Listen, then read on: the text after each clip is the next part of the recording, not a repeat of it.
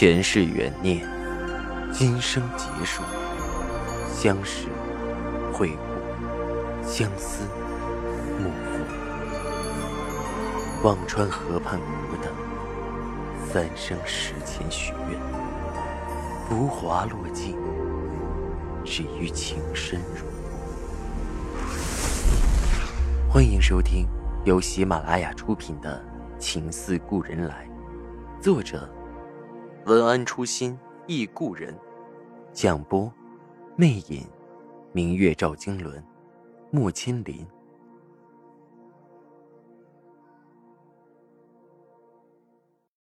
第一百七十六集，第三十章，沉醉醒斗锦。赵世南从北平回到了扬州，北平的院子。除了留下两个年长的家丁看着，其余的人也都随着回到了扬州。一车车的器具，一车车的锦缎，都重新回去。院里的秋千寂寞萧索。想着来到北平，杜恒欢歌笑语的坐在那里荡秋千，似乎还是昨日的事。一转眼，物是人非事事休。赵世南的心里说不上的滋味。沉重的朱漆大门咣当一声关上，原来锁了一个人，如今这里锁了一段尘封的往事。时光荏苒，赵世南的生意做得越来越大，从北平到天津到西南，只要有锦缎，必有赵家的锦。只是那锦再不叫程月锦。只是普通的赵家丝绸锦缎，但赵家的普通锦缎也远胜于寻常商户，销的也极好。但是无论销到哪里，赵家的人都知道，锦是一则，更重要的是要探问少奶奶的下落。尤其在上海开了不下十家分店，赵世南得了闲就去上海的分店，有时坐在店里一整天也不说话。只是看着来来往往的路人，神情落寞。到了晚上，再用酒把自己灌醉，醉了吧？只有醉了，才能在梦里看到那张纯净的笑脸，那副抿唇轻笑的俏皮神色。扬州的老宅，赵世南很少回去。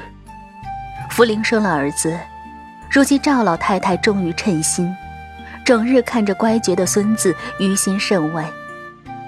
赵世南偶尔回去，除了看看儿子，心里竟然空的找不到一点寄托。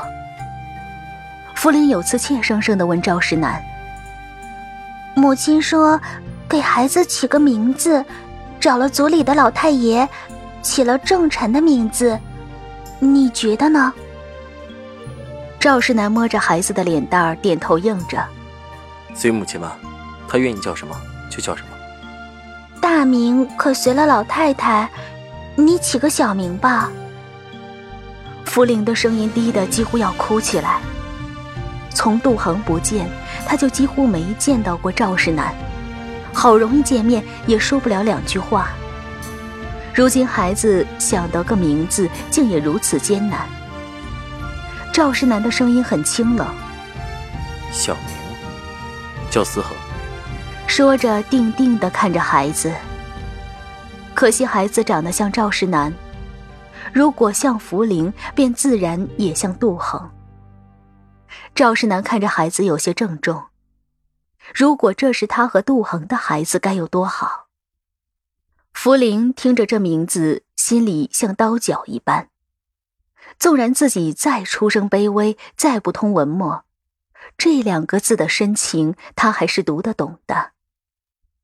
但是人各有命，他也没法子，只好点头同意。赵世南匆匆说了这么两句，也再无心等待，转身就要走。福林从柜子里拿出那双虎头鞋，准备给还不会走路的思恒穿上，偷眼看赵世南的反应。果然，赵世南眉头一蹙，一把把虎头鞋夺了过来。细细看着针脚，竟然手都微颤着，冷声问着福林：“这鞋从哪儿来的？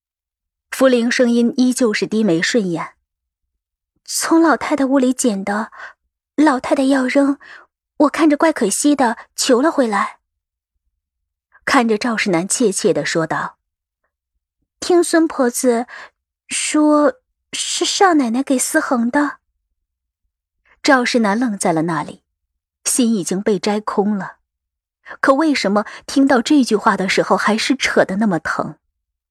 恒儿，如果你恨我、怨我、怪我，都会让我好过些。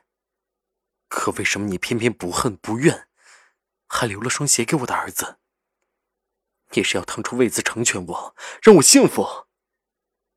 可没了你，我的心都没了，还哪来的幸福？福灵眼睁睁看着鞋在赵世南的手里被越攥越紧，一眨眼变了形，前面的小虎头都要揉蔫巴了，忙低声制止着：“少爷，鞋。”赵世南回过神来，把手里的鞋捏回了原样，细心的套在思恒的脚上。孩子很乖，不哭不闹，睁着一双狭长的眸子看着赵世南。赵世南的心忽然疼得发紧。孩子，他说不上的滋味。不是这个孩子，他不会失去杜恒。可看着穿着杜恒做的小鞋扑腾的孩子，他却怎么也怒不起来。福灵看着赵世南的面色松了，知道自己留着这鞋终是有用。就算赵世南再不待见自己，不待见孩子。看在这双鞋的份上，他也不会扔下孩子不管的。只是看着赵世南鬓角隐隐出了层薄汗，不由拿起帕子，缩手缩脚的想给赵世南擦拭。少爷，怎么了？赵世南只觉得心悸，麻木的心又被扯得像裂开一样疼。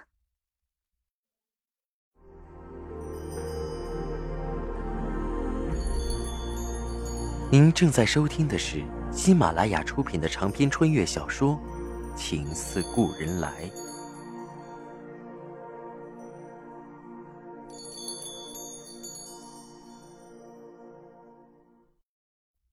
福灵的手探了过来，他忙一把挡开，淡淡说了句：“好生照顾四恒。”说着，大步走出屋子。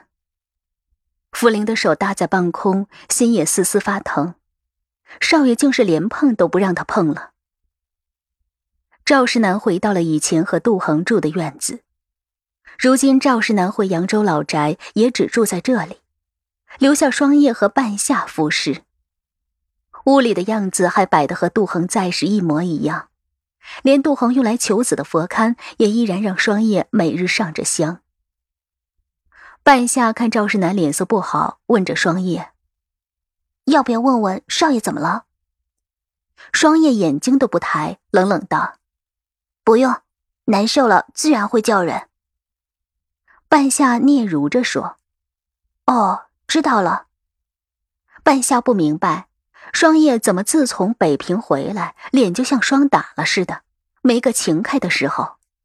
而少爷也怪了，偏爱留下脸色难看的双叶服侍。有时挨几句冷言冷语，竟也从不在意。这份本事真不是寻常人学得来的。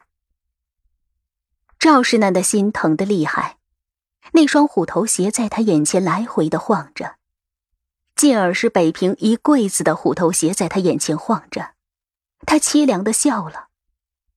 杜恒走了，留了一身的情债给他，他怎么还？看着佛龛里供奉的佛祖。他迫切的盼着有来生，来世如果能再见他，就让自己一辈子心悸作伴，求心赎罪，可好？西山派和改组派的夺权日趋白热化，省主席智利的改组派首领，在中原大战后逐渐采取了折中的态度，党内派中许多人渐渐生出不满。最终，在北平扩大会议之后，改组派已经无形解体。省主席下台，而北平的许参事及时弃暗投明，又谋了新的位置。可见人挪活，树挪死，过刚易折，适应力强的终究能立于中流。改组派的解体，给赵世南的生意也带来不小的影响。当初赵世南由于杜衡急中生智，躲过了徐师长的一劫。那夜无凭无据，许参事又在，赵世南没有因为窝藏革命党被带走。后来徐师长又向西山派首脑提了这事儿，要把赵世南抓来重审，却由于省主席的极力保荐没能得逞。而赵世南得人恩果，自然投桃报李，为省主席的改组派提供了不少资金。只是政治永远是场不知结局的投机，与赌博不差分毫。赌博赌的是钱，而政治赌的是命。赵世南压在省主席身上的注，最终还是满盘皆输。改组派解体之后，赵世南的生意受到极大的冲击。北平的市场自不必说，连江南一带也受到了重创。原本用于上贡的程月锦被别家丝绸所代替，而销往全国的锦缎被当权的西山派用种种偷关的关卡卡了下来，不准运出省外。因为赵家的丝绸去了哪里，哪里的丝绸市场便受到冲击，原本的丝绸市场会被赵家一枝独秀的占了。故而古人云：“木秀于林，风必摧之。”也是警示恒言。混乱的时局，缺了赵府生意，没有正常的渠道，没有正常的流通，自然也做不下去。赵世南此刻才意识到，实业兴国，在这种乱世就是个笑话。随便一个扛枪杆子的，就能让你没了招，还提什么秩序，什么规矩？赵世南索性封了生产程月锦的厂子，只生产普通丝绸，在省内随便卖卖，维持经营。于是丝绸业的天下又成了百家争鸣的光景。今天这个时兴，明天那个流行，不少人还惦念着程月锦，却再也买不到。而赵世南的心经历了这些事，也把先前的雄心壮志都抛到了脑后。终日除了狂醉滥饮，就没有什么清醒的时候。